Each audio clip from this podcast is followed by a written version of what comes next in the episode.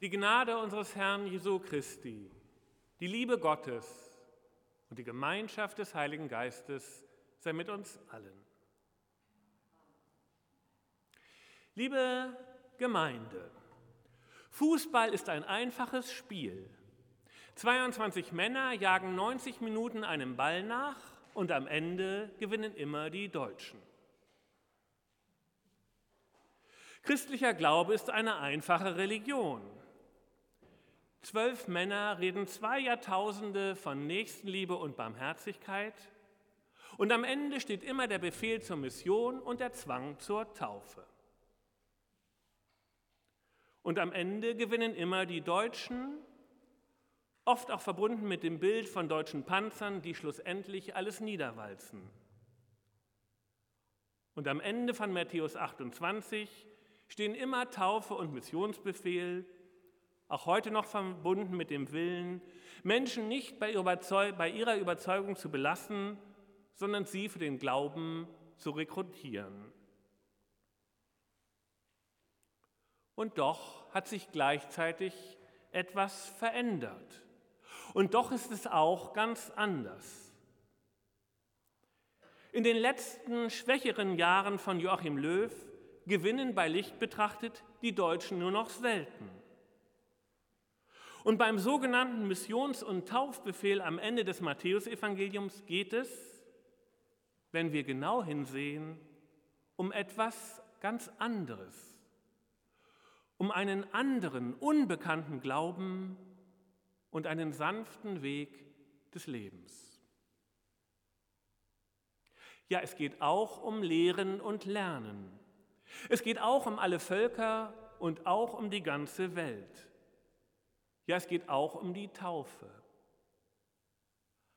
Aber das ist gerahmt von zwei Grundpfeilern, die überhaupt den Glauben ausmachen, die überhaupt den Glauben ausmachen, der das Leben ist und nicht der Tod. Zu Beginn heißt es, sie aber zweifelten. Am Ende des langen Weges der noch verbliebenen elf, einen haben sie unterwegs verloren, der verbliebenen elf mit Jesus, der so ihr Zwölfter wird und das Ungerade gerade macht, steht der Zweifel. Am Ende des Weges, am Ende des Lebens, der Zweifel. Erschreckend, frustrierend, enttäuschend, bodenlos und doch schön, wenn am Ende des Weges, am Ende des Lebens der Zweifel steht. So ist es kein Zufall, dass am Ende des Matthäus-Evangeliums nicht eigentlich der Missionsbefehl und Taufe, sondern der Zweifel steht. Denn der Zweifel am Ende ist der Anfang des Glaubens. Der Zweifel ist der Anfang allen Glaubens und der Beginn Gottes in dieser Welt. Denn der Zweifel fragt. Der Zweifel nimmt die Dinge nicht so hin, wie sie sind. Der Zweifel lässt sich von niemandem etwas sagen, sondern lauscht allein dem fragenden Herzen und dem suchenden Verstand. Der Zweifel nimmt nicht hin, was er sieht und gibt sich nicht zufrieden mit dem, was ihm vorgesetzt wird. So fragt der Zweifel, war das schon wirklich alles? Soll es das gewesen sein? Ist es, wie es ist? Ist das, was ich sehe, auch echt? Ist wirklich alles gut, so wie es ist? Oder könnte es auch anders sein? Oder müsste es anders sein? Und so zweifelt der Zweifel daran, dass das Leben so ist, wie es ist. Er zweifelt daran, dass das, was wir sehen und das, was uns angepriesen wird, alles ist. Er zweifelt daran, dass das, womit wir beruhigt werden sollen, auch wirklich wahr ist. Weil der Zweifel nicht glauben kann, dass alles gut ist weil der Zweifel nicht glauben will, dass diese Welt schon alles ist, weil der Zweifel nicht glauben will, dass Autoritäten mehr Recht haben als der Verstand und das Herz. Weil der Zweifel nicht glauben will, dass das Leben schon am Ende ist und dass ich mit wenigen satt sein muss. Weil der Zweifel den Verdacht hat, dass alles, womit wir gesättigt werden sollen, nur ein Abspeisen sein könnte und keine Sättigung ist.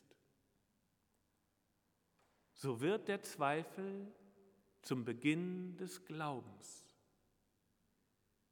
Der, der Zweifel, der die Wahrheit verborgen und sich allein sieht und die Welt sinnlos, ist der Beginn allen Glaubens, weil er nach der tiefen und nicht nach der flachen Wahrheit fragt, weil er sich so allein sieht, dass er sich nach wirklicher Gemeinschaft sehnt, weil er die Welt so sinnlos sieht, dass er ihr endlich Sinn geben möchte, der sich abgespeist sieht und allem Fastfood nicht traut und damit allein nach dem Brot des Lebens fragt.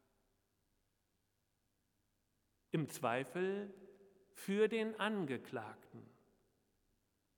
Und so ist nur der Zweifel, der für den Angeklagten spricht und nicht die Gewissheit, die ihn rettet. Bleiben wir dabei.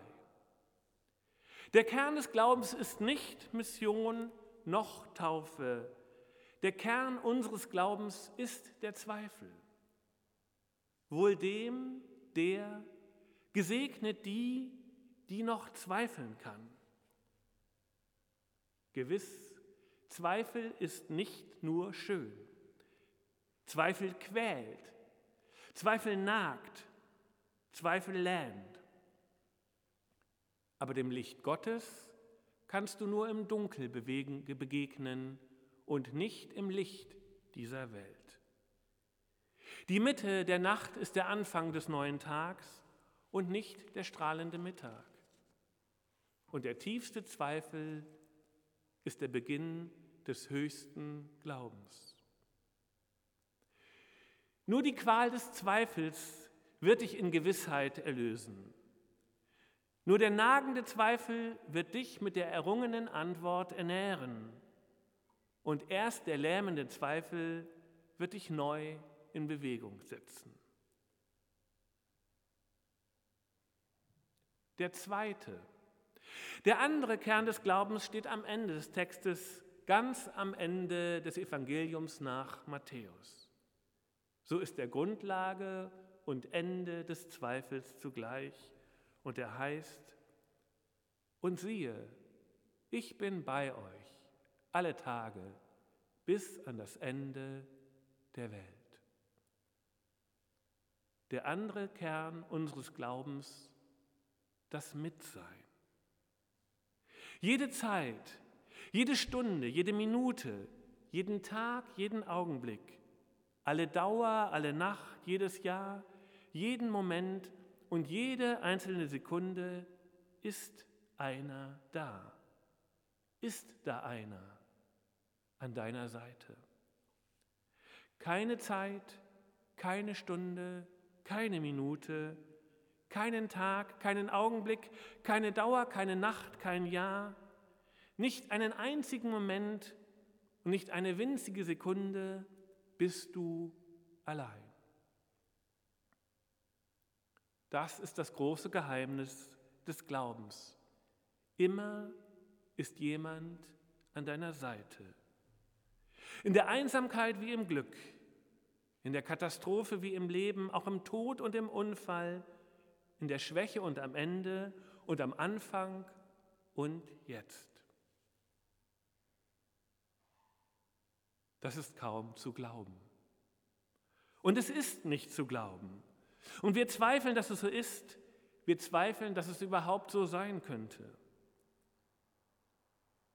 Und da der Zweifel der Anfang des Glaubens ist, lehrt uns gerade der Zweifel, dass es doch so ist.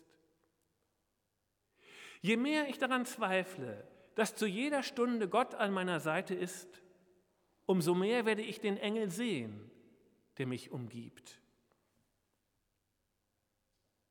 Der Engel spricht, wenn du einsam bist, wenn du in Gemeinschaft bist, wenn du trostlos bist und verzweifelt, wenn du glücklich bist und geborgen, dann denk an mich, auch wenn du mich nicht kennst. Und weniger, wenn du einsam bist und wenn du trostlos bist und verzweifelt, dann denk an mich, auch wenn du mich nicht kennst. Spricht der Engel an deiner Seite, den du nicht kennst.